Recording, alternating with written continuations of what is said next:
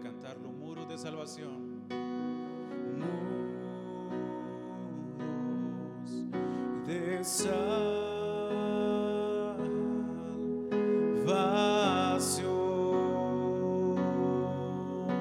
Con todas sus fuerzas, cántalo. Fuerte ciudad.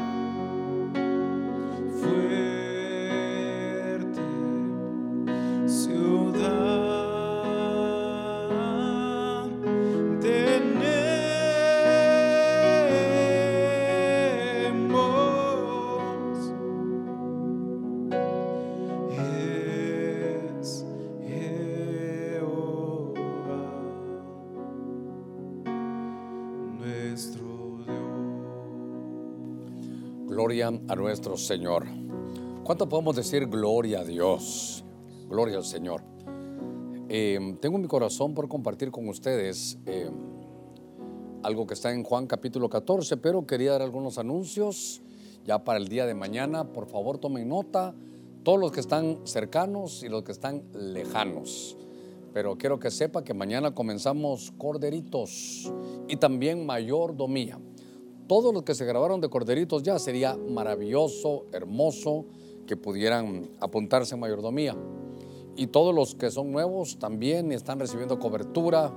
También les ruego que estén en Corderitos mañana a partir de las um, 2.30 de la tarde. También a nuestros hermanos obreros, mañana a partir de las 3 estarán reunidos. Este domingo 26 cerramos este mes de julio. Qué rápido. Dios recién siento que comenzamos el mes y ya estamos terminando. Prácticamente es el último domingo, este 26 de julio. Nuestros horarios 10.30 y 2.30 de la tarde. Así que ya siendo casi las 6.20 estoy corriendo un poquitito. Y nuestros cultos para este domingo 10 de la mañana, 10 y media de la mañana. Y también eh, a partir de las 2.30 de la tarde. El equipo C y el equipo I van a estar sirviendo. Estamos pidiendo al Señor que sane nuestra tierra. Juan, gracias, hijito. Capítulo 14. Voy a entrar de lleno siendo las 6 con 21 minutos. Eh, quisiera leerle Juan capítulo 14. Gloria al Señor. Juan capítulo 14, en el verso 1. Verso 1. Dice la escritura, no se turbe vuestro corazón. Creed en Dios, creed también en mí.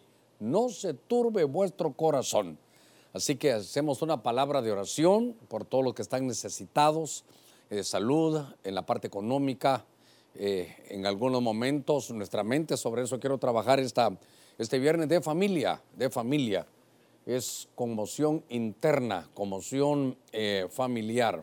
Así que vamos a, a hacer una palabra de oración unos segunditos. Gloria a nuestro Señor. Bueno. Así que oramos, Padre, en el nombre de Jesús estamos delante de ti esta tarde, poniendo, Señor, las peticiones, los ruegos, las súplicas, estamos doblegados delante de ti, pedimos que tu mano de poder, tu mano de bendición se extienda. Queremos una oración efectiva. Señor, sabemos que si tú nos oyes, Señor, eso nos va a dar tranquilidad, nos va a dar paz. Ministra a tu pueblo en el nombre de Cristo. Llega a poner salud y sanidad. Llega, Señor, a poner esa medicina del cielo que al oír esta palabra ingrese, Señor, a su cuerpo de órdenes, a toda la defensa, que tú fortalezcas cada cuerpo enfermo. Te pido en el nombre de Jesús, lleno de fe, vamos a salir, Señor, de esto. Te pedimos por cada situación económica, por aquellos que no tienen trabajo, da creatividad, Señor, que en medio de la prueba podamos tener la creatividad que viene del cielo, sabiduría del cielo para formar otro tipo de empresas en el nombre de Cristo. Señor, te damos gracias. Amén, Señor, y amén. Eh, le leo y oramos una vez más. Juan 14, 1, no se turbe vuestro corazón o vuestro corazón, creed en Dios y creed también en mí. Les agradecemos a todos los hermanos que están eh, ayudando, trayendo sus ayudas para, valga la redundancia, para poder atender a todos aquellos, ¿verdad? Con lo que llamamos silos de José. También algunos que no tienen la manera de poder hacerlo, eh, traer sus ofrendas, los han traído. Hermanos, Dios les bendiga. Gracias. Nadie los ha llamado, nadie los ha molestado. Creo que es lindo cuando cada uno da como propuso en su corazón una ofrenda voluntaria. Padre, bendecimos cada ofrenda, cada aportación. Cada uno, Señor, de aquellos dadores alegres que han entendido que toda buena dádiva y don perfecto proviene de ti. Que el Señor, el diezmo de cada familia pueda tener cielos abiertos. Reprendemos todo devorador de trabajo, de años, de gozo, de alegría. Señor, que todos esos devoradores queden reprendidos en el nombre de Jesús. Lo creemos, Señor. Amén y amén. Quiero poder eh, trabajar con ustedes un poquitito aquí en este texto de la Escritura. No se turbe vuestro corazón. Creed en Dios, creed en mí. Este es Juan 14, 1. Entonces había que ver el contexto, es en el capítulo 13. En el capítulo 13 el Señor estaba ya a punto de irse. El Señor sabía que estaba viviendo sus últimos días sobre la tierra. Y de pronto se da cuenta del tipo de liderazgo que tiene y dice, bueno, yo, yo tengo que enseñarles, tengo que dar un ejemplo. Cuando usted lee Juan 13 dice, como el Señor sabía de dónde venía y a dónde iba, él ya sabía que le tocaba regresar entonces pudo enfilarse para Jerusalén, pudo, pudo lavarle los pies, darles ejemplo a ellos. Sabía que se tenía que ir, sabía que iba a enfrentar, hermanos, su comisión existencial, sabía que de pronto iba a venir situaciones tremendas. Y note usted que en el capítulo 13 pasan dos cosas con dos de los principales apóstoles. Judas lo entrega, Judas, hermano, lo vende pero también Pedro lo va a negar. Mire, mire su, su apóstol Pedro, el, que el Señor había elegido primero, él sabe que lo va a negar. Y entonces que le viene una zaranda. Pero entonces, fíjense qué cosa. El Señor se da cuenta que uno de sus apóstoles lo va a entregar y que el otro apóstol lo va a negar. Y él, sin embargo, toma fuerza, pero les está diciendo a ellos, ¿sabe cómo? Yo ya me voy a ir, les está diciendo el Señor, ya me voy a ir. Y ellos no lo entendían. Y eso podía traerles temor. Entonces el Señor les dice, no se turbe vuestro corazón. De esto quiero hablarle. No se turbe vuestro corazón. Eso es, no se asuste. Eso implica no se espantes. Me di la tarea de buscar en algunos diccionarios, dice ponerse ansioso. ¿Sabe qué? Se pierde la serenidad. Él está diciendo, no pierdan la serenidad.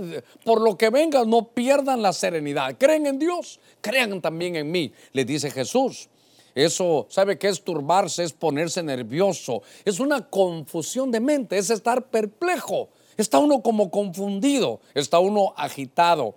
Y eso me llamó la atención porque es un golpe de espíritu, hermano, por miedo, por espanto, por terror, por pánico. Eso es la palabra, hermano, que dice, y no se turbe vuestro corazón. Entonces, quiero tomar unos minutos porque de pronto, ahora, creo que este mensaje puede llegar a cualquier lugar, porque ahora esto es global. Estamos viviendo un tiempo de, de pandemia, de pandemia. Estamos viviendo un tiempo difícil donde tan sencillo es que nuestro corazón esté, dice ahí, esté turbado, se turbe el corazón. Y de pronto eso estar agitado, nervioso, ansioso, esto trae muchos conflictos, trae estar perplejo, uno confundido. Eh, pastor, estoy confundido, me escriben a mí, no entiendo qué es lo que está pasando. Eso es una confusión de mente, estar perplejo, algo no está. Es un golpe de espíritu por miedo, pánico, por terror. Y el Señor dice, no, no, no se pongan esto. Me llamó la atención, ¿sabe qué? Me llamó la atención que esta palabra de que no se turbes que no haya una conmoción, note que para que sea externa tiene que ser adentro primero. Está uno confundido, perplejo, ansioso, deprimido, uno no sabe qué está sucediendo y entonces esto es un golpe de espíritu por temor, miedo y pánico. Entonces yo voy a llevarlo con la ayuda del Señor porque yo quiero ministrarlo, esto es lo que yo quiero. Y entonces fíjese usted que estoy viendo aquí en el libro de Job, en el capítulo 3, verso 25, déjeme iniciar esto hoy dice en, el, en este pasaje de Job, pues lo que temo viene sobre mí y lo que me aterroriza me sucede. No tengo reposo, ni mire, no tengo reposo, ni estoy tranquilo, no descanso, sino que me viene turbación. Pues lo que temo viene sobre mí y lo que me aterroriza es lo que llega. No tengo, mire, mire Job, no tengo reposo. No, no estoy tranquilo, estoy confundido, no encuentro descanso, sino que me viene me viene esa confusión. Y entonces me llamó la atención que el primero que veo aquí, que, que necesita, a ver si va bien este color, pues espero que se, que se vea en la, en la pantalla ahí, espero que se lea bien. Si no, sí se ve bien, si no tengo que cambiarlo. Pero ahí está Job, ahí está Job.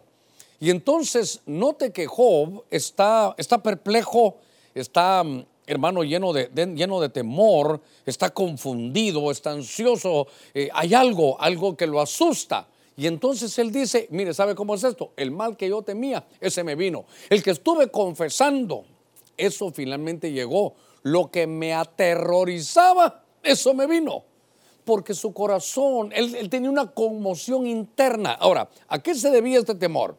¿Por qué estaba él, hermano, de alguna manera, dice, me viene esta turbación, estoy confundido, perplejo, por un temor, por un, por un miedo? Y es que sabe cuál era? Era el miedo al futuro. Pero era, era una conmoción interna por el futuro de sus hijos. Era una conmoción interna por el futuro de su familia. Como hoy es un día viernes, yo quiero hablar de esta conmoción interna, de esta, ¿sabe qué? De conmoción familiar, pero es interno. Esto de, que Jesús le dijo, no se turbe vuestro corazón, creed en Dios, también creed en mí. Y entonces, ¿qué es lo que sucedía? Que Job tenía sus hijos. Y note, todos los que somos padres en algún momento ya nos damos cuenta y tal vez lo callamos. Hay una conmoción interna porque sabemos cómo son nuestros hijos. Y los hijos de Job se juntaban para tener sus fiestas. Pero hermanos, eran fiestas de días, días, días. Pareciera que, que no eran fiestas de ágape, no, eran, no eran ágapes. Sino que me parece que había bebidas, había situaciones terribles. No, no quiero, no quiero mm, decir más de lo que se puede leer, pero ahí se iban los hijos y sus hijas.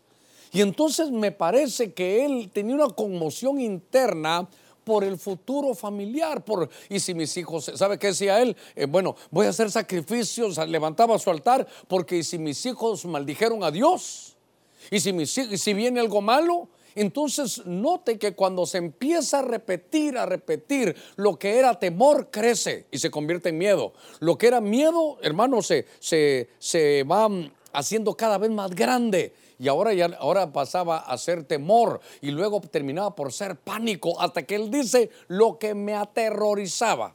Note cómo un, un simple temor puede, puede hacer una conmoción interna.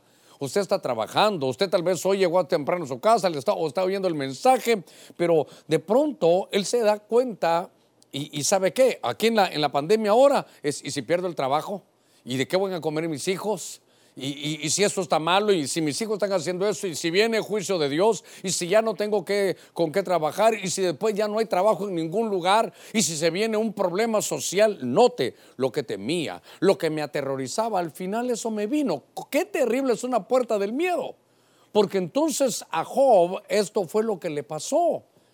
Y claro, yo veo que él dice eso, eso que me aterrorizaba. Ese, ese, tengo un golpe de mi espíritu. Mire, dice que él no tiene reposo. Mire, no puede dormir, no está tranquilo, no descansa.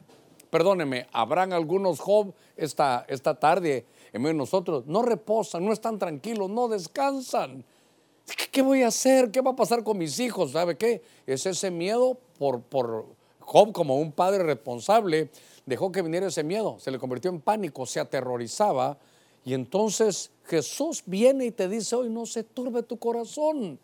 Dice, creed en Dios, también creed en mí. Yo he dicho, estaré con vosotros todos los días hasta el fin. Así que hermano, yo vengo a ministrarlo de parte de Dios, tengo que entrar de lleno al mensaje. Hoy sí vengo para en- entrar de lleno al mensaje para decirle, hermano, yo no sé cómo está, pero Jesús le dijo, no se turbe vuestro corazón ni tengan miedo, creed en Dios, también creed en mí. Y el Señor le está diciendo que cuidado con esa conmoción interna, porque puede, hermano, desarrollar y hacer que las cosas que usted temía, que de pronto hay pánico, que lo aterrorizaban, de pronto se le hagan realidad. Hermano, cerramos la puerta del miedo y abrimos la puerta a la esperanza. Estaba, estaba viendo yo, y porque quiero, esto lo que quiero hacer es orar por usted porque sé que hay turbación, sé porque eh, están llenos de miedo, de terror, están asustados, hay confusión, hay perplejidad. Y fíjense que empecé a buscar en la escritura.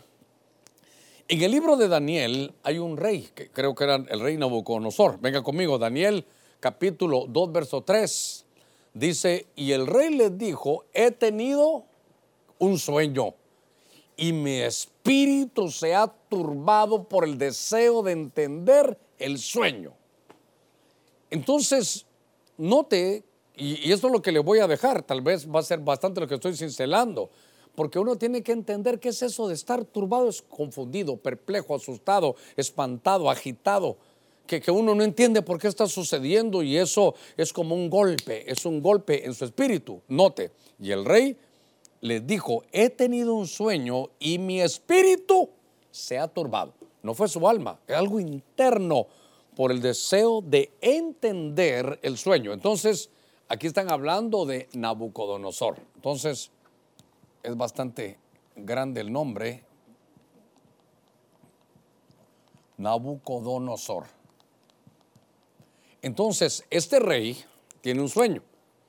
El sueño que él tiene es que mira una estatua. ¿Se recuerda usted? Vio una estatua, creo que hasta tienen una, por ahí la estatua, una estatua que tenía su cabeza de oro, que tenía su pecho de plata, su torso de, bronce, sus piernas eh, de hierro y sus pies hierro y tenían barro, usted recordará. Y entonces cuando él tuvo ese sueño, vio que la, estatua era hermosa, grande, era una estatua metálica. Y de pronto, de un monte, no dice salió una, una roca, una piedra, no cortada con mano de hombre, y fue lanzada. Y cuando la estatua estaba de pie, le cayó en los pies y se derrumbó completamente. Ese sueño hizo que él, hermano, se, sintiera afligido, perplejo. Dice, su espíritu se había turbado. ¿Por qué? Por el deseo de entender el sueño. Cuando, cuando vio lo que sucedía con, hermano, él, él, vio, dijo, esto es algo que no me deja a mí descansar. Hermano, a veces, a veces un sueño, mire qué cosa, un sueño, pero, pero es un sueño, a ver, vamos a ponerlo aquí, un sueño. Y mire, a mí hasta me escriben, pastor, fíjese que tuve un sueño y ese sueño fue sensacional, iba a decir yo, ese, ese sueño es terrible, no puedo dormir, no reposo, no, no descanso, no estoy tranquilo, no puedo dormir después de que tuve ese sueño, porque el sueño era un sueño y él quería conocer el futuro. Pero solo un sueño hizo que este hombre perdiera, hermano, algunas situaciones de, de paz. Estaba, esto, esto perturbó, hermano, a este, a este rey. Él quería obtener una respuesta. Mire, los sueños creo que son oráculos divinos. Dios habla a través de los sueños. Yo no sé si usted alguna vez ha tenido un sueño que, que lo, ha, lo, ha, perturbado. Un sueño que usted está todo el día pensando en eso y entonces le quitó, ya, ya no podía dormir. ¿Qué significará? Y claro, ese sueño era el futuro. Qué terrible es que la ansiedad que produce el, el, querer conocer qué significaba un sueño. Mire, yo creo que todos soñamos todos los días, lo que pasa es que a veces nos recordamos y a veces no. Yo considero que puede ser de esa manera. Hay sueños que uno dice, Dios mío, y esto no, no, no quiero saber nada. Es un sueño que, que de, depende su, su, madurez espiritual, uno, lo puede sacudir o no, pero hay sueños que son terribles. Mire, a ver, déjenme que le, les cuente o les recuerde, seguramente algunos ustedes ya lo habrán visto conmigo. Pero yo recuerdo, nunca se me olvidó ese sueño porque me perturbó, me asustó, me trajo confusión. Yo, yo quería saber, porque yo estoy en, yo como estudiante, perdóneme, no, no me estoy echando salsa ni me estoy echando incienso, pero, pero yo siempre estudié, como era así, siempre medio nerd o nerd y medio, entonces me tocaba a mí estudiar, ahí estudiar. Y entonces yo estaba estudiando, yo no perdí ningún examen, pero ni corto. Y en el sueño estoy, y nunca se me olvida.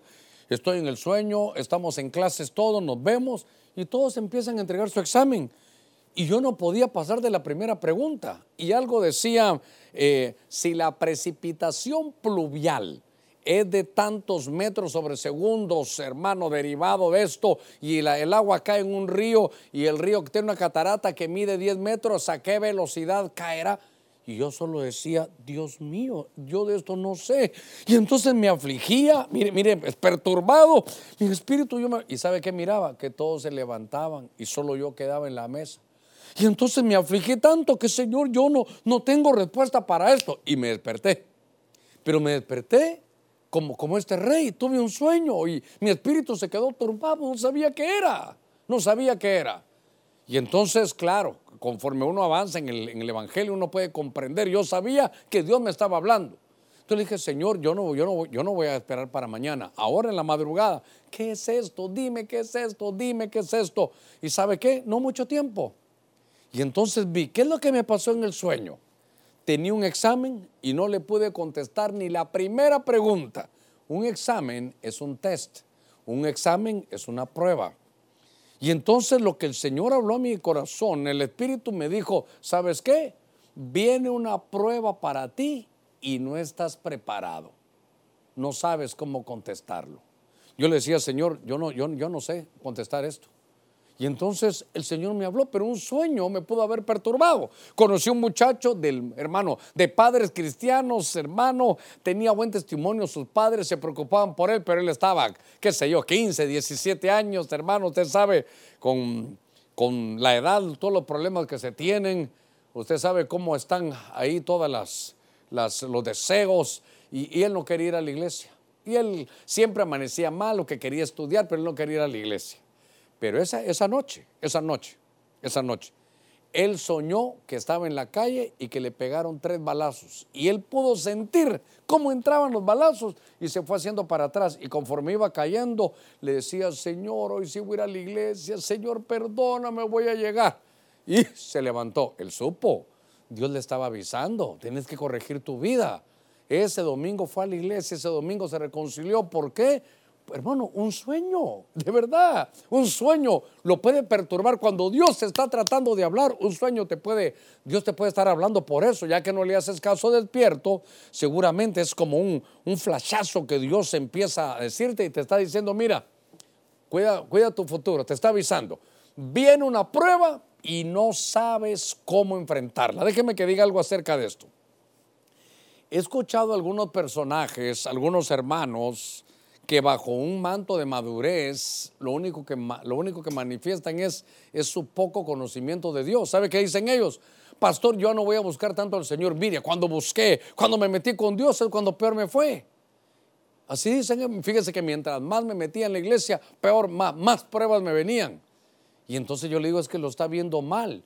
Dios permitió que usted buscara del Señor porque si no, no hubiera resistido la prueba. Así que en estos días pueden haber Dios enviado sueños. Y sabe, ¿sabe qué? Sueños de que no viajes, no, no, no te muevas. Te está avisando Dios. Es un sueño personal, es un sueño del futuro, es un sueño en el que Dios te está avisando. Este rey Nabucodonosor fue, hermano, fue turbado por eso, por un sueño. Si tú has tenido un sueño, por ejemplo, en que te mueres, un sueño en que algo sucede terrible y no te deja, es Dios que te está hablando. Y entonces dice el Señor, ¿sabes qué? Yo te hablé porque hay una conmoción interna, porque tuviste un sueño de que te vas a morir, tuviste un sueño de que alguien se va a morir, tuviste un sueño con una persona que ya murió. Y entonces eso, dice el Señor, ¿sabes qué? No se turbe tu corazón. Cree en Dios, también cree en mí. Cuando estoy viendo eso, hay cosas, hermano, que le pueden afectar a uno y por eso conocer el, mire hermano, ¿cómo sabe qué nos angustia ahora? El futuro. ¿El futuro de qué? ¿Cuándo se va a acabar la pandemia? Cuando regresemos, ¿cómo va a ser el regreso? ¿Durante cuánto tiempo va a ser el regreso? Y todavía los que más saben Biblia a veces, se, hermanos, se angustian más, porque dicen, y la vacuna que van a poner será la vacuna que es la marca. Y yo, pues creo que en uno de los foros que acaban de pasar, les dije, hermanos, miren, si viniera la vacuna mañana, yo me la pongo. Pastor, ¿y si la marca? No puede ser la marca, no va a ser la marca. La marca es para, para los que no están inscritos en el libro de la vida. Y yo sí estoy inscrito en el libro de la vida y usted también. No se anguste, no se turbe tu corazón. Dios tiene todo en su mano. Cuando estaba leyendo en el mismo libro de Daniel, venga conmigo adelante un poquitito. Adelántese, estamos en el capítulo 2, adelántese hasta el capítulo 11. En el capítulo 11 dice la Biblia, oiga, verso 44, me llamó la atención. Pero rumores del oriente y del norte lo turbarán y saldrán con gran furor para destruir y aniquilar a muchos. Esta versión que yo estoy manejando, ¿sabe lo que dice?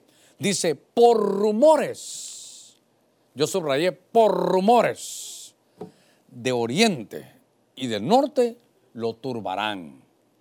Oiga, y saldrá con gran furor para destruir y aniquilar a muchos. Entonces, aquí no tengo el nombre, pero es un rey. Es un rey. Aquí arriba sí tenía el nombre que era Nabucodonosor, pero aquí es un rey. Aquí lo que está es un rey. ¿Y qué sucede con él? Mire, mire lo que lo tiene, hermano, complicado, un rumor. Dice aquí que rumores lo turbarán. Entonces, eh, tenemos nosotros que ir conociendo un poquitito más acerca de esto, porque estos son rumores. Y es que, hermano, ahora, ¿sabe qué? Está plagado de rumores, eh, Internet está plagado de rumores, hermano, las noticias, noticias que los gringos le llaman fake news, son, son mentiras, son solo rumores. Y entonces, claro, cuando empezamos a ver esto, me llama la atención que se presta a veces el oído para escuchar cosas que eso es lo que son. Rumores es un decir. Ni se sabe si son ciertas o no. Se imaginan rumores como van a venir vacunas, ya cuando están, las descubren, van a venir, pero no para todos. Entonces ya, eso te causa angustia y mis hijos, ¿qué voy a hacer? ¿Para quién van a hacer eso? Son rumores. Eh, dicen que la guerra comienza, mire, dicen que la próxima semana es la peor de las peores de todo lo que ha ocurrido. Ya, le prestaste tu oído, entró a tu corazón y entonces ya te perturbó. Tienes una conmoción interna. Estás, te levantas y te hablan, pero por dentro tienes una conmoción interna. ¿Sabe qué? No hay paz, no hay reposo. Jesús decía, el Señor decía, el que esté cargado, venid a mí todo el que esté trabajado y cansado, el que esté cargado, yo lo voy a hacer descansar. Mi yugo es fácil, mi carga es ligera. Aprende de mí que soy manso y humilde y vas a hallar descanso para vuestras almas. Entonces, este mensaje sabe para qué es? Porque sé que hay conmociones familiares, hay líos en la familia. ¿Por qué? Por rumores. Mire, usted está tranquilo y dicen, yo fui a la oficina del gerente de, la empresa y vi que habían cinco eh, sobres en blanco. Hermano, no tenía sobres, tal vez hasta era de una iglesia, quería una ofrenda y ya vino aquí. Uno, dos, tres, cuatro, cinco, seis. Eso implica que solo uno van a dejar, a los cinco los van a despedir. Rumores. Pero la situación está tan grave que solo escuchó, le prestó su oído y ya, ya, perdió la paz. Ya no hay reposo, ya no hay descanso. Está ansioso, hermano, asustado, perplejo. ¿Por qué? Porque su corazón no está en Dios, su corazón dejó de confiar. Mire, ¿a quién le presta usted sus oídos? Yo he sabido, entiendo, me pasa lo mismo que a usted, estamos en esta pandemia. Y entonces, ¿qué pasamos haciendo en la casa? Eh, nos quedamos viendo un rato, ¿qué hay? Ah, algunos eh, ¿sabe qué? Tienen juegos de mesa, qué bonito, con Monopoly, qué sé yo, hay unos jueguecitos de hacer unas líneas así, no sé cómo se llaman, pero, pero muy bonitos y, y se puede hacer eso. Después ver televisión y después, ¿qué más? ¿Qué más puede haber? Entonces, cuando yo veo esto, entiendo que hay tiempo para verte su televisión, sí, pero ¿qué va a haber? ¿De qué se va a llenar? Yo, perdóneme, yo sé que las noticias, yo sé que los noticieros tienen que informar, pero, pero son noticias a veces buenas y ahorita casi realmente solo malas. Y el Evangelio es buenas nuevas. Dese un tiempo. Familia, eh, dense un tiempo ustedes para poder tener un tiempo de, escuchar otra cosa. Mire, en el, en el huerto se oían varias voces. En el huerto se oía, Adán tenía oídos para oír a Dios, uno, para oír a su esposa, dos, y también oyó sus oídos para oír los rumores de la serpiente. Entonces la serpiente llegaba y ¿qué decía? Así que Dios te dijo que no comieras del árbol del bien y del mal. Es que, ¿sabes qué? Dios sabe que si tú lo haces vas a ser igual que Él. ¿Sabe qué le estaba diciendo? Dios es egoísta. Dios solo quiere para Él. Mire cómo le, cómo le crearon insatisfacción. ¿Por qué? Porque oyó, hermano, rumores rumores. ¿Por qué el pueblo de Dios no entró a Canaán? Porque oyó rumores, alguna gente se inventó. Veo que la tierra de Canaán se traga a sus habitantes. ¿De dónde sacaron eso? Hermano, nunca. David, ¿sabe qué? Oyó de rumores acerca de sus hijos, que Absalón había matado a no sé cuántos. Hermano, son rumores, rumores, rumores de destrucción, rumores de guerra. Entonces, solo la media casi que está vendida sobre todo en Estados Unidos, es una guerra difícil de ver, pero todo está, ¿qué lo tiene usted conmocionado internamente? ¿Por qué ya no puede descansar ni tener reposo? Jesús dice, no se turbe vuestro corazón, oiga, ni tenga miedo. Dice la escritura, ¿creed en Dios? Sí, pues también creed en mí. Y el Señor ha dicho, ¿sabe qué? Por ejemplo, había un hombre que tenía un temor, él pensó que se iba a morir y el Señor le dijo, mira, te voy a decir algo, mientras no se cumpla todo lo que yo tengo para ti, no te vas a morir. Le voy a contar una historia. Le voy a contar una historia. Estaba montado en un avión, íbamos a salir de, de Monterrey, recuerdo. Me senté, hermano, y pasaban algunos conocidos, hermano pastor, qué bueno. Un hermano me dijo, pastor, por lo menos sé que el avión no se cae. Dijo, solo así, me entró hablando. Y entonces vimos el reloj, 10 minutos y no despegamos, 20 minutos y no despegamos. Y entonces a la media hora dijeron, miren, hay unos problemas con el avión, entonces no vamos a despegar. Vamos a regresar a la... Perfecto, dije yo, preferible. Y el avión no se movió. Quedamos otros 10 minutos, 40 minutos en el avión. Y de repente dicen, vamos a despegar. Y yo dije, bueno, y, yo no vi que esto, yo no vi que regresáramos. Entonces, hermano, vi y eso me causó a mí, eh, hermano, esta turbación de, corazón. Y, si se cae el avión, y si solo por salir del paso nos vamos, y si después ya no baja el tren delantero y si eh, estando arriba se complica, hermano, es, es una cosa terrible cómo se pierde la tranquilidad y la paz. Ahora, que vamos hasta aquí, ¿usted tiene paz? ¿Usted tiene tranquilidad? ¿Vive usted en reposo? Porque si no, su corazón está turbado y Jesús, Jesús dice, no, no se turbe, no le dé lugar a que se turbe su corazón no tenga miedo. Y entonces lo que le quiero recordar es que, hermano, yo agarré mi Biblia y la abro. Y la agarré cuando estaba Dios hablando de Jacob. Le dice, mira Jacob, yo no te dejaré hasta que cumpla todos los proyectos que yo tengo para ti. Cuando yo lo leí, ¿sabe qué será mi Biblia? Dije, eh, yo ni a la mitad voy de esto, así que Señor, estoy tranquilo. Pero la palabra te va a traer reposo. Pero estar escuchando rumores, los rumores, oiga, mire, los rumores lo turbarán los rumores lo turbarán. Deje de prestar sus oídos a lo que dice la serpiente. Deje de prestar sus oídos, hermano, a, a las cosas que son falsas. Porque solo en pensar, hermano, en eso, se pierde la paz. Ahora, déjeme llevarlo un poquitito más aquí. En el libro de Lucas, capítulo 1, verso 12, habla de Zacarías. Y fíjese que me llamó la atención algo ahora que vamos aquí a la, mitad del, mensaje, dice, y Zacarías al verlo se turbó y le sobrevino temor. Habría, a ver, Lucas 1.12. Déjeme que lo ponga aquí y me gustaría ver cómo dicen otras versiones. Lucas capítulo 1, verso 12. Porque dice, y se, mire, y al verlo Zacarías se turbó y el temor se apoderó de él. Ah, entonces el temor es como que fuera un espíritu. Ese miedo se apoderó de él.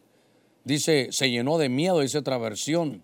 Se apoderó de él, dicen varias. Entonces me llamó la atención que al verlo, se turbó, lo invadió el miedo.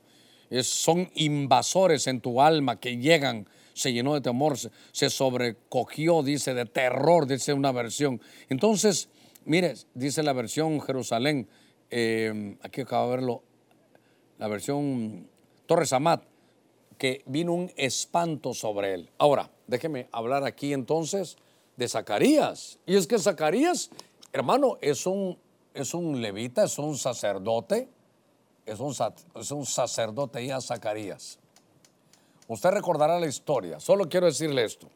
Zacarías era un hombre temeroso, apartado de Dios, era un hombre justo, un buen hombre. Él era de la tribu de Leví, entonces ahora era sacerdote. Dice que con su esposa Elizabeth pasaba el tiempo y no pudieron tener hijos. No pudieron tener hijos. De alguna manera algo sucedió y no podían tener hijos. Seguramente que como levita, como sacerdote, él conocía los secretos de la oración.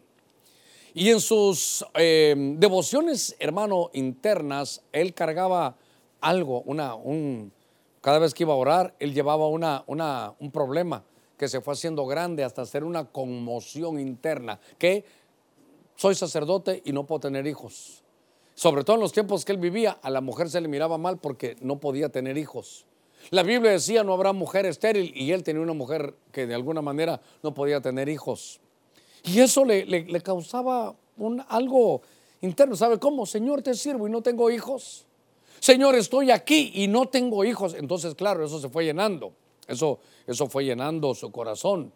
Entonces, de pronto, él está entre los sacerdotes, ya, ya era viejón, ya, ya la barba se la pintaba como su pastor. Y entonces él ya llegaba y se daba cuenta de las cosas. Y entonces está, entra, pasa por el atrio, pasa al lugar santo, come de los panes, lo alumbra el candelero. Y cuando está en el altar del incienso, a la hora de la oración, aquí tenía, hermano, el, el velo que lo impedía entrar al lugar santísimo, estando tan cerca de Dios, incensando aquel incienso, aquella, aquella hermano, aquel masón allá adentro, y de pronto, a la par del altar del incienso, que son las oraciones, ¡pum! se aparece un ángel.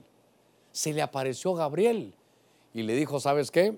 Tu oración ha sido escuchada, tu oración ha sido oída tu petición ha sido escuchada. Me gusta Félix Torres Amat que dice tu oración ha sido oída y ya la despachamos, ya, ya la contestamos. ¿Sabes qué? Vas a ver al Mesías y tu hijo que querías te lo vamos a dar. Dice el Señor que vas a tener hijos. Mire qué lindo. Es más, tu hijo va a ser precursor de la venida del Mesías. Ahora, note usted lo que nos sucede cuando estamos turbados, porque dice, y al, al, al verlo, Zacarías se turbó y el temor se apoderó, se apoderó de él. En el verso, en la Torre Samat, con cuya visita se estremeció Zacarías y quedó sobrecogido espanto. Me encanta esta versión. Ahí me preparaste el verso 13. Me, me encanta esta versión. Es que hermano, ¿sabe qué? Aquí Zacarías, a ver cómo lo vemos. Yo sabe qué veo? Que se conmocionó porque vio un ángel. Entonces, aquí lo, por lo sobrenatural. Lo sobrenatural. Ahora, lo que me llama la atención es que es em, por lo sobrenatural. Pero, pero este era Zacarías, este era un sacerdote. Y entonces lo sobrenatural, dice, eh, dice, solo regresamos al verso 12, que está, está tan bueno el verso 12, esta versión. Dice, con la visita, con cuya visita del ángel, se estremeció, hermano, hermano. Es que es muy fácil de predicarlo, pero imagínese usted orando en su casa, su esposa ya está dormida, usted se fue a la sala a orar y de repente, a ver, ¿cómo se llama usted? Elías, imagínense, Henry. Y de repente, a usted, Henry orando ahí de rodillas y a la par de Henry, él siente y cuando toca así, toca unas piernas ahí. Y eso, me imagino yo, que eran hermano fuerte, un ángel fuerte como Gabriel y de pronto hay un ser con el que está platicando y le dice, mira, mira Henry, ya escuché tus oraciones. No, hombre, tranquilo, el trabajo no lo vas a perder. No, hombre, tranquilo, tu esposa se va a quedar contigo. No, mira, ¿sabes qué? Tu hija se va a casar bien. Es más, se va a casar con un ricachón y vas a ver qué bien te va a atender tu yerno. Todos tus temores y tus miedos, tranquilo. Pero lo que pasa es que, muy bonito hablarlo, pero ¿y qué tal la, la experiencia? Yo conozco un apóstol que estaba orando, orando y estaba reprendiendo y de repente dice que vio un ser de metal, de color oscuro, y que pudo verlo, hermano. Y entonces le dijo, Señor, Señor, mira esto, eh, repréndelo, Señor. Y el Señor le habló y dice, túmbalo tú, enfréntalo tú. Hermano, ¿qué, le parece una, una, una cosa sobrenatural? Entonces me gustó porque dice, con la visita del ángel, se estremeció Zacarías y quedó sobrecogido de espanto. Ahora, ahora, Estamos orando, hermano. Déjeme que ahora le ataque un poquito a Zacarías. Estamos orando y de repente se mueve algo en la, en la casa, hermano. Usted está orando en el cuarto y, y, oye un ruido. ¿Sabe cómo somos los evangélicos? Ahí está el diablo. ¿Por qué el diablo? Si usted está orando. Ahí está el Señor con usted, yo estaré con vosotros todos los días hasta el fin. ¿Por qué va a ser el diablo? ¿Por qué no es el Señor? Porque un ángel. Pero Zacarías se turbó. Se estremeció de espanto. Ahora voy al verso 13. Entonces en la Félix Torres Amat me encanta esta versión porque aquí dice, mas el ángel le dijo, que es Gabriel, no temas Zacarías, pues tu oración ha sido bien despachada. Ya lo oímos. Tú verás al Mesías, ¿sabe qué? Vas a tener parucía del Señor. Y tu mujer eh, Isabel dice, pero es Elizabeth te dará un hijo que será su precursor, a quien pondrá por nombre Juan. Hasta le dijeron qué nombre le iba a poner al bebé. Le dijeron todo, pero, pero ¿qué lo hizo tambalear? ¿Qué le quitó la paz? Lo sobrenatural. Le voy a contar algunas cosas que me sucedieron una vez a mi hermano. Se había, no sé si lo voy a edificar o lo voy a fregar, pero, pero, pero, pero le voy a contar esto. Mi hermano recibe al Señor al mes, si no menos, mi hermano más grande, que es un apóstol que está allá en Los Ángeles, recibe al Señor también. Ese mi hermano era peleador, callejero, violento, pero ahora el Señor ya, ya, ya llegó con él y lo, lo, convierte. Estoy hablándole, hermano, de los días de septiembre de 1978. Imagínense, hace 42 años de eso. Y entonces me quiere evangelizar, mi hermano me quiere evangelizar, pero como todavía estaba recién convertido, al final yo no le quise hacer caso. Le dije, mira, yo ya tengo mi religión, yo en esta me voy a quedar. Aquí nací aquí me voy a morir, así que tranquilo. Entonces me dijo, mira Germán, o vas a la iglesia o te rompo la cara, me dijo. Y entonces, bueno, ahí vamos a ir. Y yo dije, después voy a ver cómo me, fugo. Se fueron a acostar todos. Yo siempre me quedaba estudiando. Tenía, hermano, 16 años, casi, eh, casi 17. En diciembre iba a cumplir 17. Entonces voy y fumo lo que no debería de fumar, me voy al patio eh, estoy detrás de una pared, hermano, estoy detrás de aquí, me queda una pared y estoy fumando. No así, no así, estoy fumando así. Usted sabrá de eso. Bueno, espero que usted no sepa de eso. Ay, Señor Jesús, y estoy fumando, pero al segundo o al tercer jalón, alguien me respira aquí atrás. No, no, no, ahí atrás no hay nadie, aquí, aquí hay pared y alguien me respira aquí atrás no, no era algo allá a lo lejos, no, aquí me estaban respirando. Hermanos, agarré aquel cigarro especial o espacial, hermano, lo tiro y digo, ¿qué cosa está? Llamo a mi perrito y le digo a mi perro, un boxer fuerte, de, de estos, estos lo, llevamos hasta a peleas de perros, ahí lo llevábamos y lo llamo, venga para acá, casi le digo el nombre al perro, ¿eh? venga para acá, que creo que por aquí hay alguien que se llama así, venga para acá, le digo al perro y el perro empieza a llorar y se pega. Aquel campeón, aquel perro de pelea. Algo había terrible. ¿Sabe qué era? Lo sobrenatural. Para mí, espantoso, porque no era del lado positivo. Zacarías un ángel.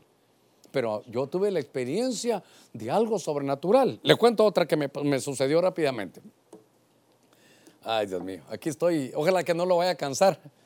Eh, ¿Se recuerda aquellos que fueron a la biblioteca? Antes iba uno a la biblioteca, le dijo, mire, quiero libros, pero de ejercicio. Ay, lo siento, ¿no tiene libros de ejercicio? Sí, pero todos están agotados, le dijo, ¿verdad? Bueno, espero no agotarlo yo un poquito. Pero cuando estábamos, hermano, en esas cosas de lo sobrenatural, llega la persona que ya está con el Señor que me llevó al Evangelio. Ya estaba yo convertido. Quisiera verlo, fíjese, porque creo que fue Quisiera ver quiénes jugaron béisbol el 10 de octubre de 1978. Los Dodgers contra los, contra los ah, Yankees. Y entonces me querían llevar al culto. Yo tenía 10 días de ser cristiano más o menos y dije que no. Entonces le dije, mira, gracias, pero no voy a ir. Él me llevó a traer en el carro. Dios me va a juzgar por esto y por todo lo que vaya a decirle. Hay un vaso de vidrio más pequeño, como este tamaño, yo estoy sentado en la mesa y él está sentado a la par mía diciéndome, Germán, vamos al culto. Le dije, mire, no, no puedo. Pero ya la cuarta ya me cansó y mire, yo qué abusivo, me fue a traer en carro. Y yo no quería ir, le dije, mire, mire, mire, Sergio, le dije, yo la verdad no quiero ir. Cultos van a haber muchos. Juego como hoy, entre Los Ángeles, entre los Dodgers y los Yankees, solo hay uno. Y el vaso se levanta entre los dos, solo a esta altura, y se rompe. Dios sabe lo que le estoy contando. Al romperse el vaso delante de los dos, le dije, solo me pongo un suéter y nos vamos. Lo sobrenatural. Es que hermano, ¿sabe qué? Cuando vemos esto me recuerdo yo que está hablando, hermano, está hablando mm, el apóstol Pablo. Y le dice a los hebreos, ¿saben qué? Nos enfrentamos a dos montes. El monte del Sinaí, palpable, donde habían truenos, relámpagos, daba miedo, pero era palpable. Pero ahora como cristianos tenemos otro monte, que es el monte de Sión. aquel se palpa, este no. Aquel es hermano de esta dimensión, este no. Aquel es algo material, este es espiritual. Allá hay humanos, no, aquí lo que hay es espíritu de los justos hechos ya perfectos. Yo quiero decirle que no lo conmocione, hermano, lo sobrenatural. Pero pastor, si, si es de Dios, con más razón. Imagínense que llega y le dice, soy Gabriel, y sabe qué, pero, pero, ¿qué, qué, qué señal me das? Ya te dije, tu oración ha sido despachada, vas a ver al Señor, vas a tener un hijo y se llama Juan. Ah, sí, pero Gabriel, fíjate que no te creo. Hermano, qué cosa terrible. Que estaba con el ángel y no lo, hermano, y, quería todavía, y ¿sabe qué le decía él? Si yo estoy delante de Dios, yo soy Gabriel, como el quien dice, yo estuve con Daniel. Pero Zacarías, hermano, se conmovió, se perturbó cuando vio lo sobrenatural. ¿Sabe qué? Lo digo de corazón yo quisiera conocer más del, del, monte Sión. Yo quisiera conocer más de lo espiritual. Lo espiritual es más real que lo que nosotros vivimos aquí. No le vaya a tener temor a eso. Pero pastor, si es una experiencia mala, usted tiene la luz. Pastor, pero si, fíjese que donde yo estoy hay unos brujos allá a la vuelta, pero ellos que teman, si usted está bien con Dios, la luz erradica tinieblas, no se turbe vuestro corazón, ni tengáis miedo. Dice, creed en Dios, dice Jesús, también creed en mí. Déjeme avanzar un poquitito más. Así que mire todo lo que conmociona, lo que perturba. Dice, no se turbe vuestro corazón. Yo quiero, ¿sabe qué? Que en esta pandemia tenga paz, hermano. Ah, claro, tomamos la nota de lo que hay que hacer. Nos cuidamos, sí, tomamos, eh, hermano, una disciplina más rigurosa en nuestro comportamiento, pero más que eso, ¿qué podemos hacer? Mire, en el Salmo 42, venga conmigo al Salmo 42.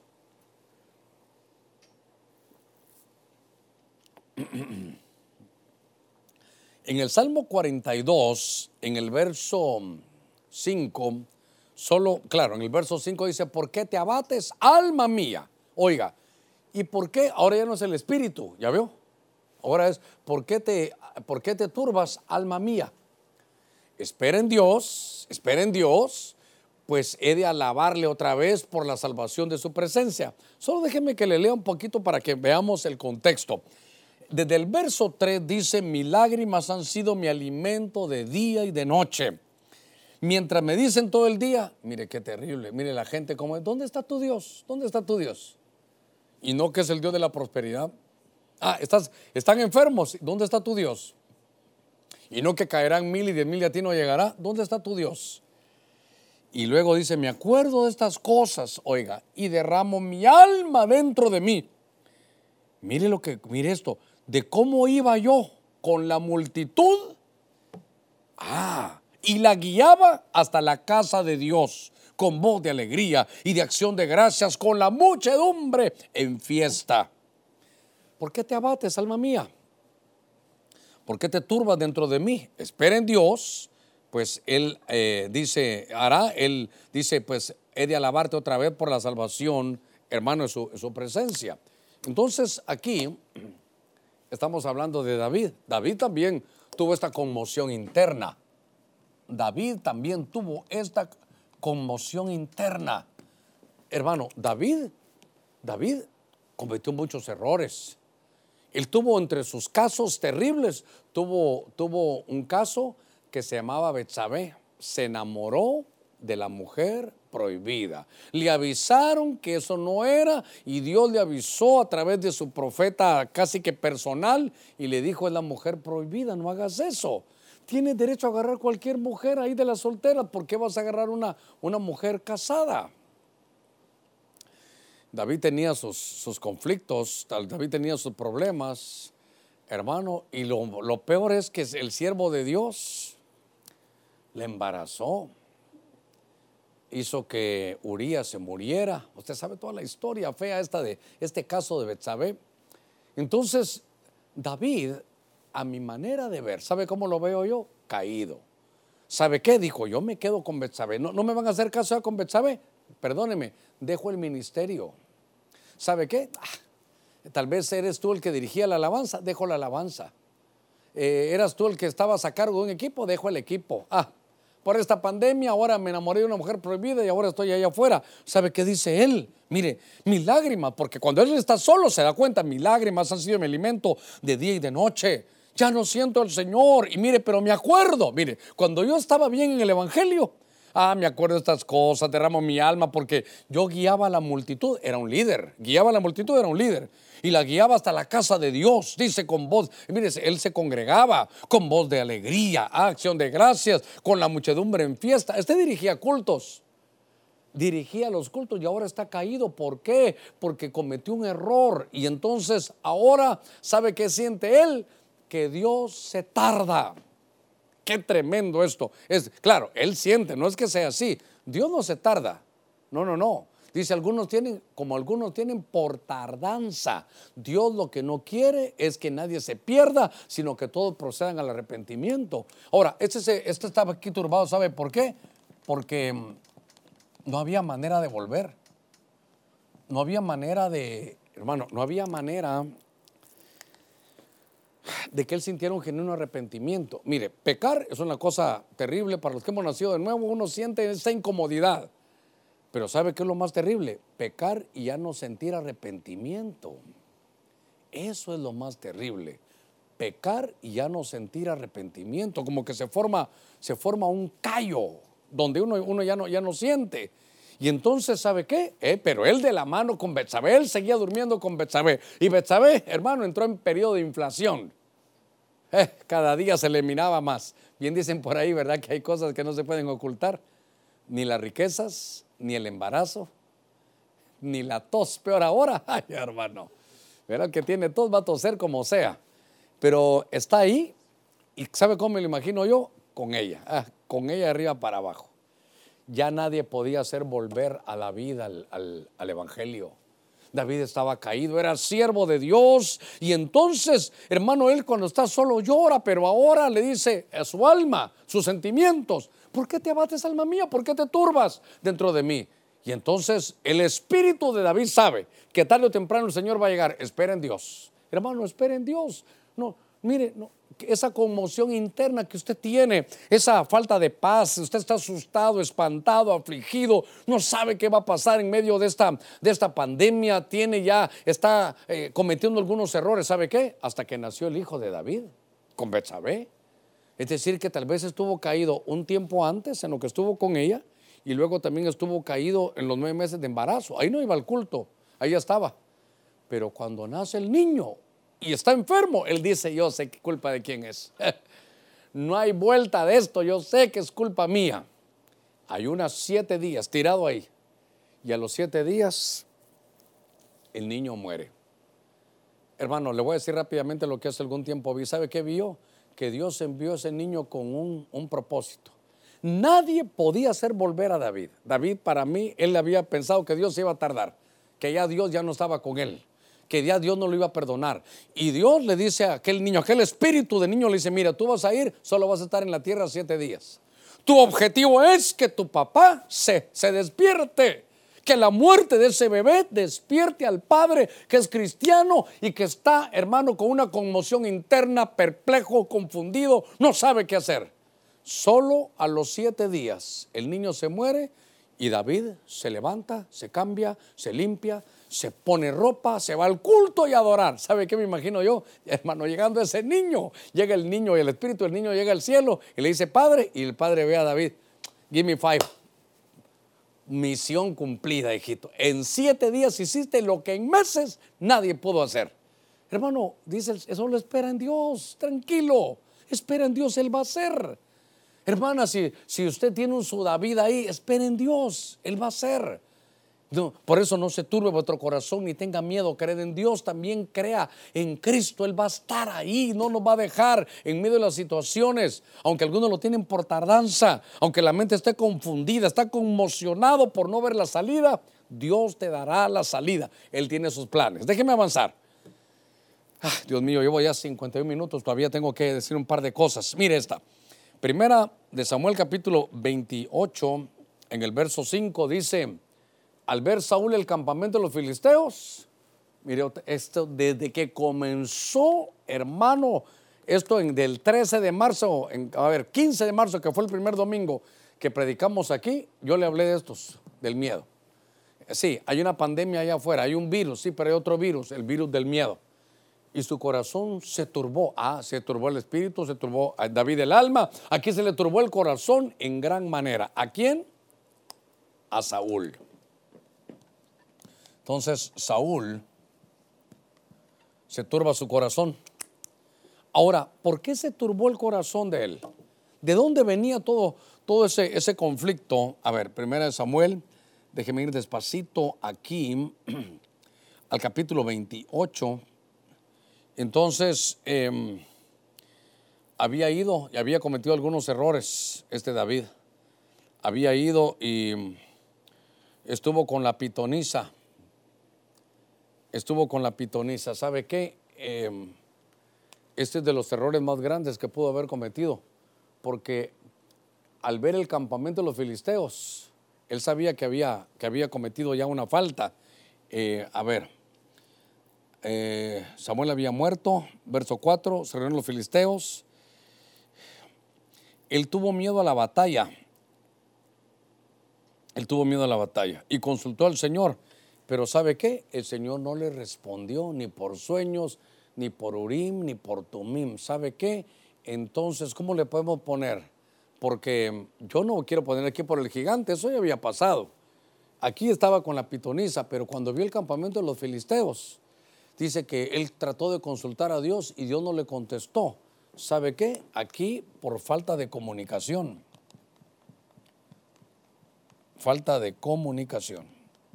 Y esto tiene que ver con la de David arriba. Le voy, a decir por qué. ¿Había fallado Saúl? Sí. ¿Falló feo? Feo. ¿Cómo? No era transgresión, no era pecado, era iniquidad. Buscó a la pitonisa de Endor. Capítulo 28. ¿Y qué tal David? ¿Había fallado feo o no? También. ¿Cómo falló feo? ¿Con, pecado de muerte? Sí. ¿Con iniquidad? Sí. ¿Por qué? Porque mandó a matar a Urias para quedarse con su mujer. No solo se enamoró de una mujer prohibida, sino que mandó a matar al marido de la mujer. Los dos con una falta terrible. Solo que ese sí se logró arrepentir y aquí no. ¿Qué era lo que le pasaba a Saúl? Que Dios ya no le contestaba, ni por Urim, ni por Tumim, ni por sueños. Y entonces eso está, hermano, en el en, perdón, en el verso 15, en el verso 15 vamos a ver lo que dice. Samuel dijo a Saúl, ¿por qué, has, ¿por qué me has perturbado haciéndome subir? Bueno, sí, claro, ahí ya fue con la pitonisa. Pero, ¿por qué había una conmoción? ¿Por qué había una perplejidad en él? Porque Dios dice, a ver, él estaba leyendo yo en el verso 6, y Saúl consultó al Señor, pero el Señor no le, no le respondió ni por sueño, ni por Urim, ni por profetas. No había respuesta de Dios. Hermano, déjeme que le diga algo. ¿Cuándo es que Dios no contesta? Entre muchas situaciones. A veces porque es en una prueba. Cuando usted está en una prueba, el maestro no le va a contestar. Usted en un examen en la universidad no le va a decir, maestro, no sé las cinco. Bueno, Ahí déjala en limpio, le dice el maestro, no le va a ir a decir cómo se hace. Es un momento de su prueba. Entonces, no se, no se turbe su corazón si usted dice es que Dios no me contesta. Espérese. Por eso les decía David, esperen Dios. Y él hará. Dios sabe. Pero por favor, no tome malas decisiones por la falta de comunicación con Dios. Es que, pastor, voy a los cultos eh, o pongo los cultos y no, Dios no me habla. Voy a la profecía, Dios no me habla. Voy a la palabra, Dios no me habla. Entonces, lo que voy a hacer es que, mire, ¿para dónde agarró? Para ir a buscar una pitonisa. Entonces voy a hablar con espíritus. Por favor, no lo haga. Esto fue, eso marcó. El capítulo 28 es el último.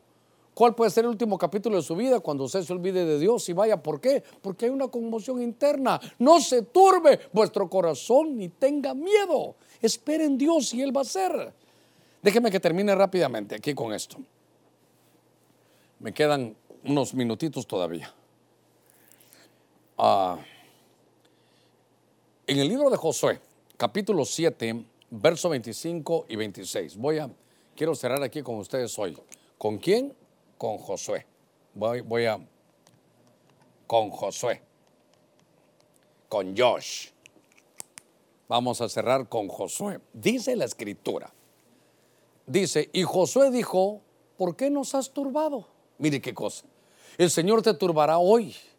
Y todo Israel dice, los apedreó y los quemaron después de haberlos apedreado. Entonces tal vez ahí solo alguien que me borre, no voy a poner a Josué porque no fue Josué el que, el que cometió eso. Aunque él dice, tú nos has turbado a nosotros, pero realmente dice en el verso 26, y levantaron sobre él, eso no es sobre Josué, un gran montón de piedras que permanecen hasta hoy. Solo que me borren ahí rápidamente, gracias, ya vi que van a hacerlo.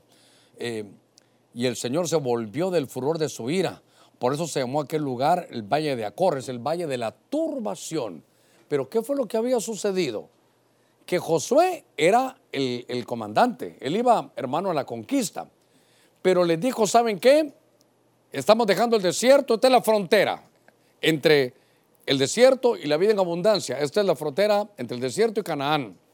Aquí está Jericó, oiga. Y dice Dios que como el principio es denme, denme a mí primero, de todo lo que saquemos de aquí, no podemos agarrar nada para nosotros, sino que todo el oro, la plata, lo que hay aquí, es para los tesoros de Dios. Usted lo puede leer en Josué capítulo 6. A ver si me voy a entender. ¿Sabe qué? Esto era una instrucción eh, donde tenían que tener paciencia. Por primera vez iban a entrar a la abundancia. Mire, mire qué cosa.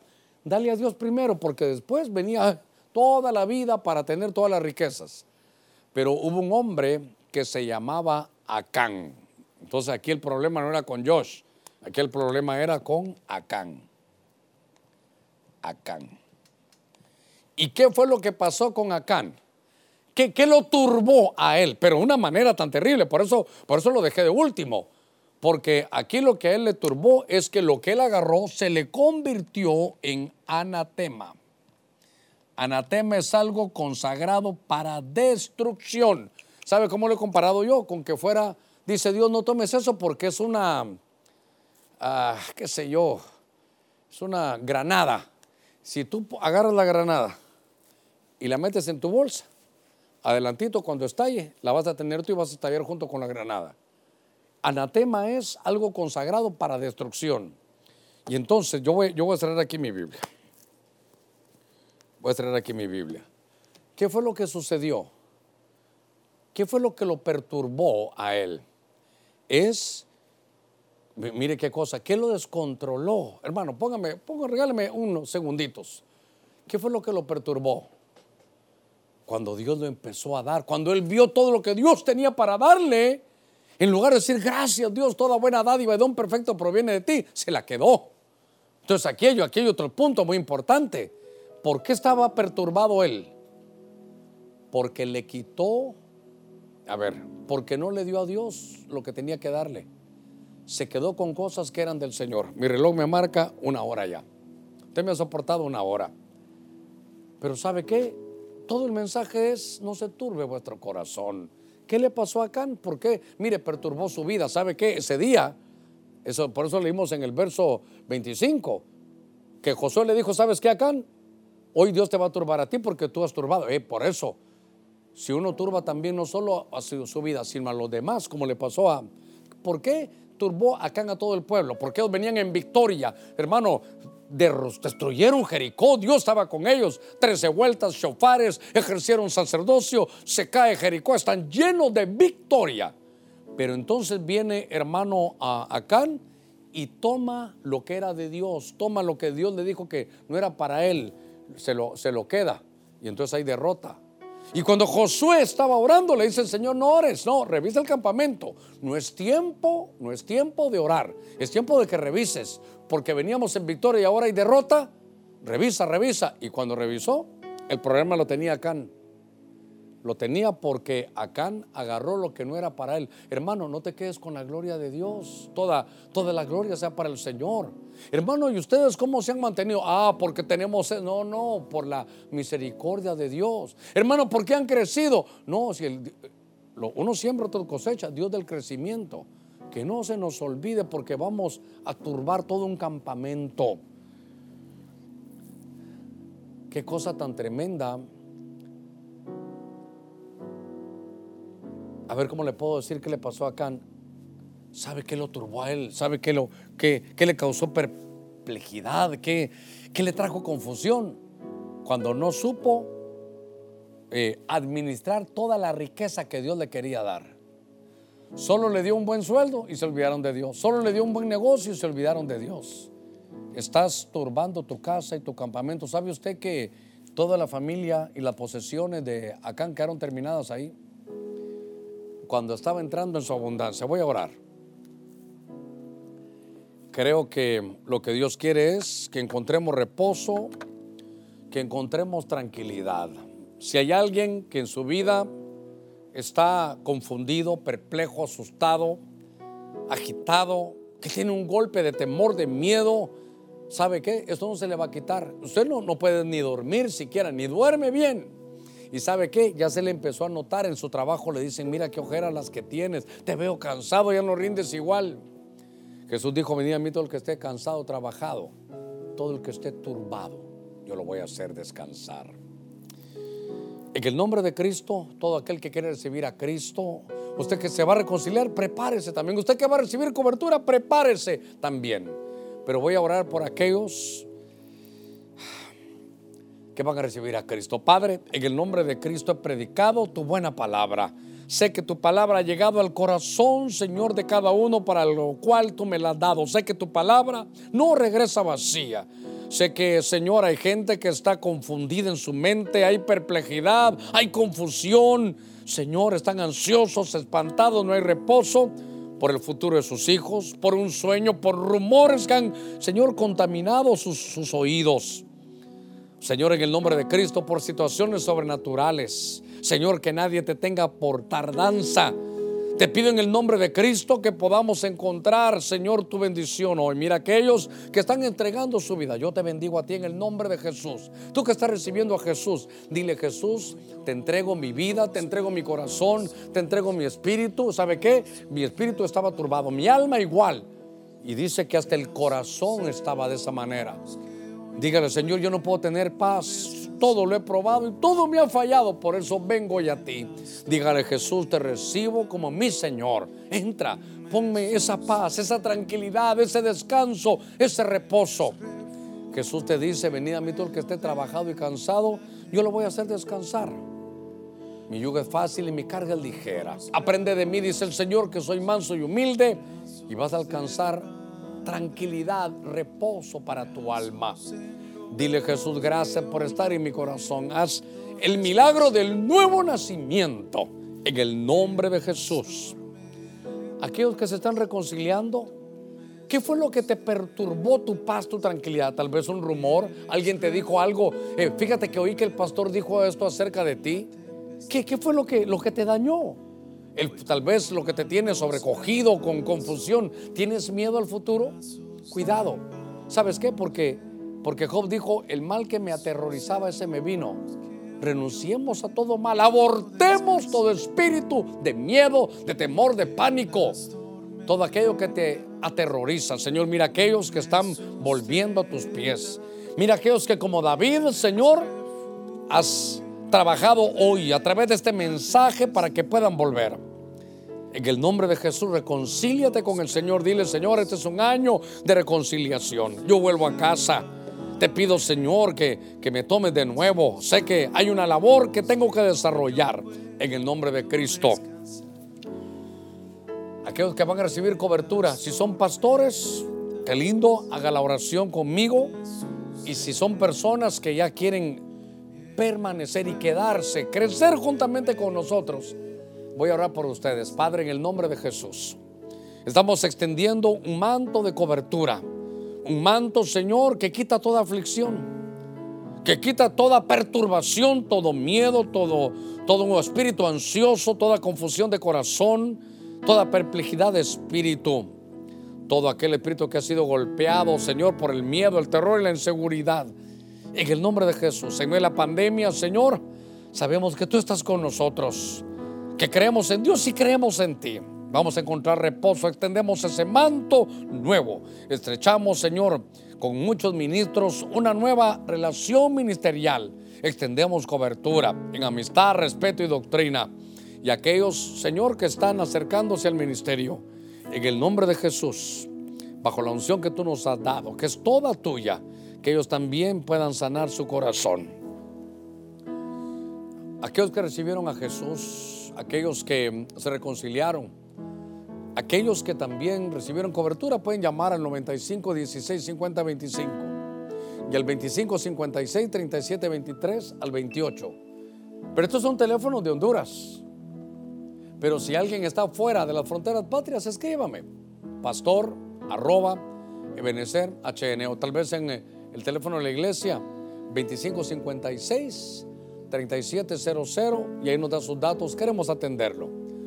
Por hoy, que Dios les guarde, que Dios los bendiga y un día viernes como hoy, en unos minutitos, estaremos también con el apóstol Sergio en un foro. Un abrazo para todos. Los esperamos el domingo a las 10.30 y a las 2.30 de la tarde. Bendiciones.